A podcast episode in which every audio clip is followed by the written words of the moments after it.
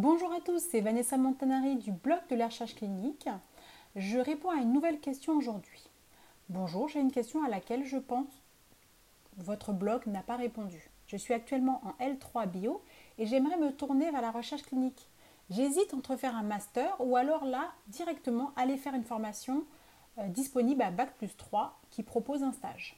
Le gros point d'interrogation est pour moi au niveau des salaires après plusieurs années. J'imagine bien qu'un bac plus 5 sera mieux payé, mais la différence est-elle vraiment importante?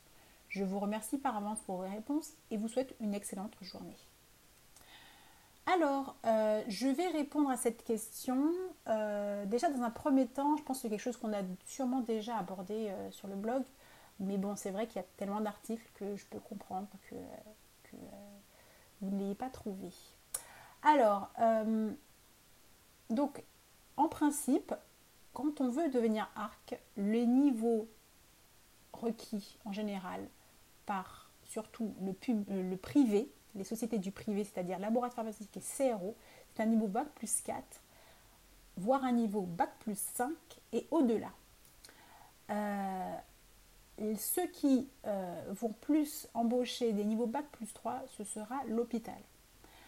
Donc, qui dit hôpital dit privé, dit public, et qui dit public dit un salaire différent du privé. Donc, si vous décidez de faire un bac plus 3 et un stage, d'ores et déjà, vous allez vous couper d'une partie des, postes possibles dans le privé. Donc vraiment, euh, ça vous donnera moins d'employabilité et moins de possibilités. Donc il faudrait vraiment penser à ça et si votre objectif c'est de travailler immédiatement dans le public, il n'y a pas de problème.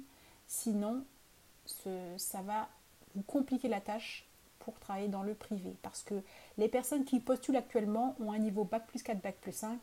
Donc euh, il faudra avoir euh, un vrai plus à mettre en avant euh, pour que votre candidature passe avant ceux des autres.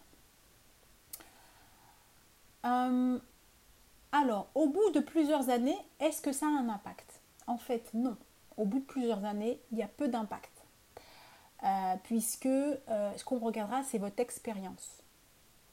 Encore faudra-t-il que votre expérience soit en accord avec ce que demande le privé.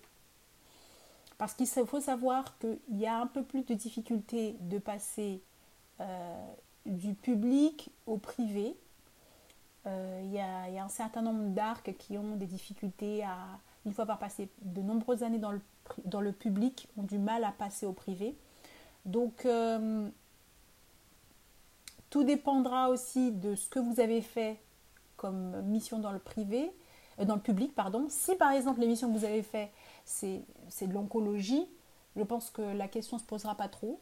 Mais si c'est une autre pathologie comme ça peut être de l'épidémiologie ou une pathologie qui n'est pas en vogue spécifiquement euh, en France, alors euh, vous mettrez dans des difficultés. Donc moi, ce que je recommande, c'est de faire un bac plus 4, bac plus 5, euh, si vous pouvez. sinon, vous faites un bac plus 3, vous faites votre stage, vous allez plus facilement trouver un poste dans le public, mais choisissez bien votre, votre aire thérapeutique euh, prenez des aires thérapeutiques en vogue et, euh, également euh, essayez assez rapidement de diversifier vos activités. Quand je dis diversifier, c'est ne pas uniquement faire du monitoring, mais également faire des soumissions réglementaires, faire travailler sur les contrats uniques à l'hôpital, ce genre de choses. Et là, vous aurez quelque chose de beaucoup plus valorisant, même si votre niveau d'études n'est pas celui de ce qu'on retrouve dans le privé. Voilà. J'espère que ma réponse vous aura aidé. Allez sur le blog de la recherche clinique, cherchez votre guide Comment se former et trouver un emploi d'arc. Euh, et également, on en a un deuxième, Mener une étude clinique au succès. Il vous suffit de mettre votre prénom et votre email et on vous envoie tout ça. Voilà, merci à tous et à bientôt. Au revoir.